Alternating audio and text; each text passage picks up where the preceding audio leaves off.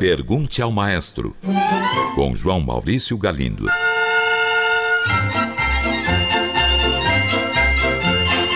Olá, amigos. Um ouvinte quer saber quando e como foi composta a primeira trilha sonora de cinema. Caro ouvinte, o primeiro compositor a escrever música para um filme foi o francês Camille Sanson, célebre autor de óperas, concertos e sinfonias, que viveu entre 1835 e 1921. Isso aconteceu em 1908 e o filme se chamava O Assassinato do Duque de Guise, de um diretor de nome Lavedan. Nessa época, a música não era gravada, ela tinha que ser executada ao vivo enquanto o filme era projetado na tela. Hoje, o assassinato do Duque de Guise está esquecido. A verdade é que nem a música nem o filme são exatamente obras-primas, mas ainda assim podemos vê-lo no YouTube. O filme é curto e, do ponto de vista histórico, muito interessante. Assisti-lo é uma verdadeira viagem no tempo.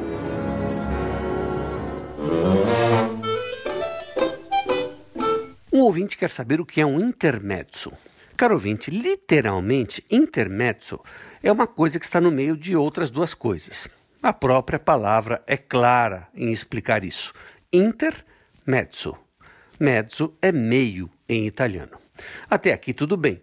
O problema é que no mundo da música as palavras foram mudando de significado com o passar do tempo. E hoje isso gera certas confusões. Assim, intermédio nos dias atuais pode ser entendido com cinco significados diferentes. Vejamos. Primeiro, no século XVI, na Itália, significava uma peça musical leve e curta, inserida entre outras mais sérias. Segundo, no século XVIII, os intermédios adquiriram importância cada vez maior, chegando a se tornar obras independentes. Por exemplo, a ópera La Serva Padrona, que já foi montada no Brasil várias vezes e até já virou filme, longa-metragem, é bem curta, tem apenas um ato. Ela era originalmente um intermezzo, ou seja, uma espécie de mini-ópera apresentada entre os atos de uma ópera mais séria. Terceiro significado da palavra. No século XIX, intermezzo voltou a ter um sentido semelhante àquele que tinha no século XVI, ou seja, uma peça musical que se colocava entre sessões maiores. Um exemplo muito conhecido é o intermezzo da ópera Cavalleria Rusticana do compositor italiano Pietro Mascagni.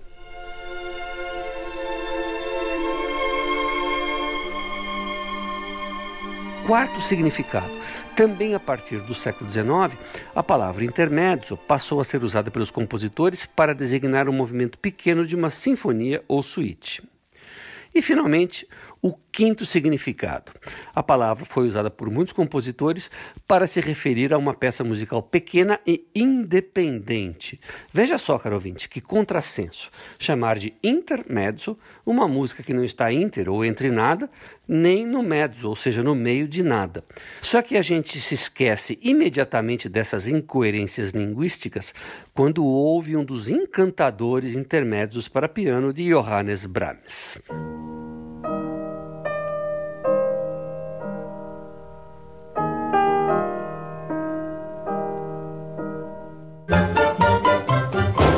Ouvinte enviou esta mensagem.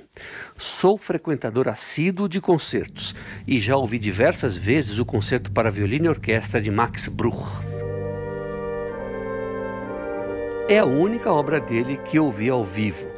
O que mais ele compôs? Algo digno de nota?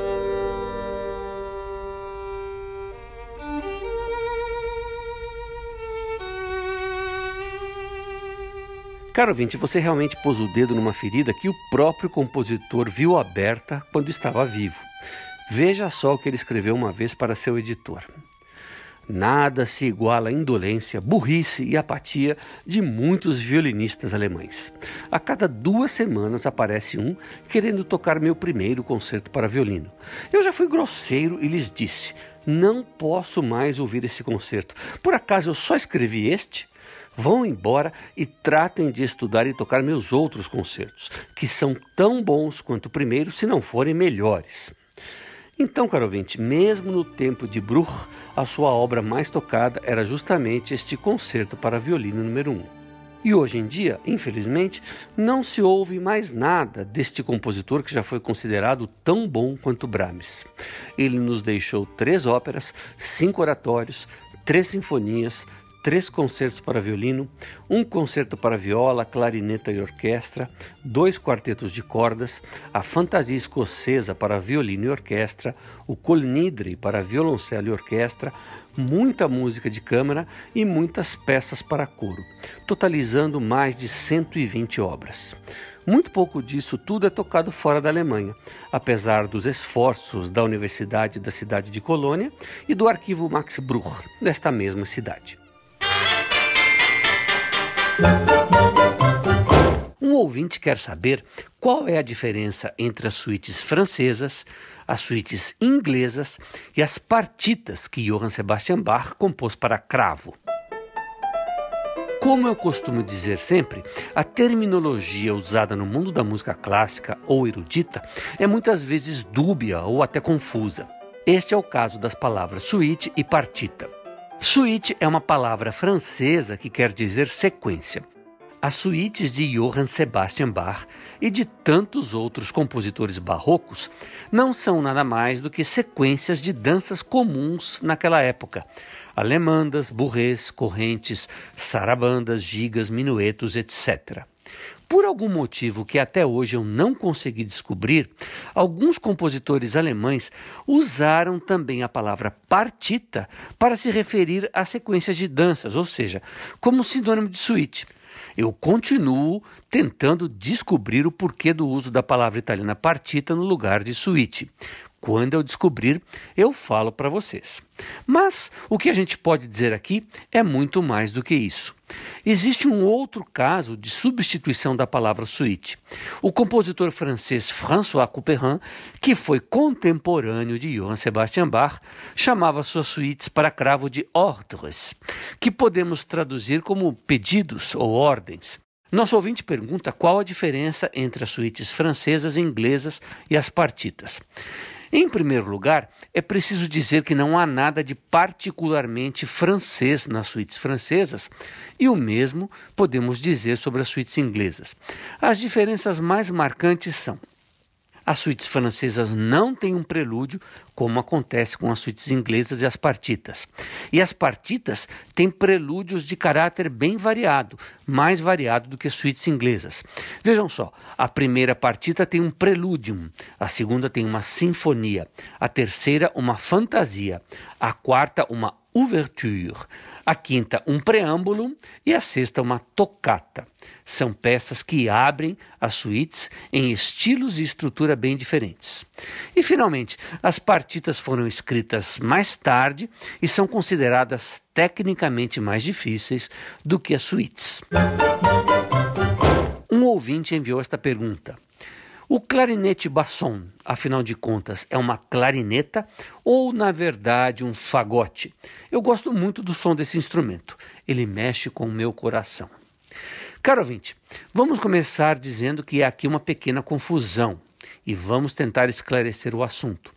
Não existe um instrumento chamado clarinete basson. O clarinete é com certeza velho conhecido de nossos ouvintes. Tanto na música clássica, vide, por exemplo, o deslumbrante concerto para clarinete de Mozart, quanto nos nossos deliciosos e brasileiríssimos conjuntos de choro.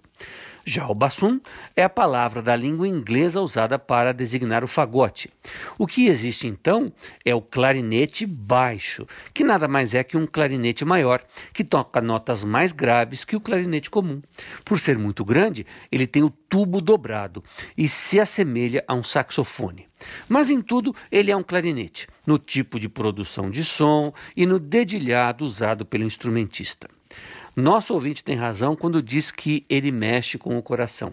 Nas regiões graves, o clarinete baixo tem um som maravilhosamente melancólico.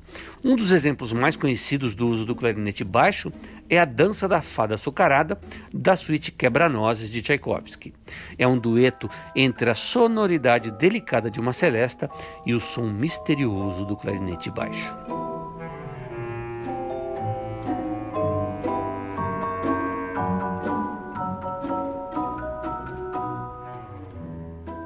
É isso aí, um grande abraço e até o próximo programa. Pergunte ao maestro. Envie sua pergunta para o e-mail pergunte@culturafm.com.br ou pelo telefone 2182 3222. Cultura FM de São Paulo.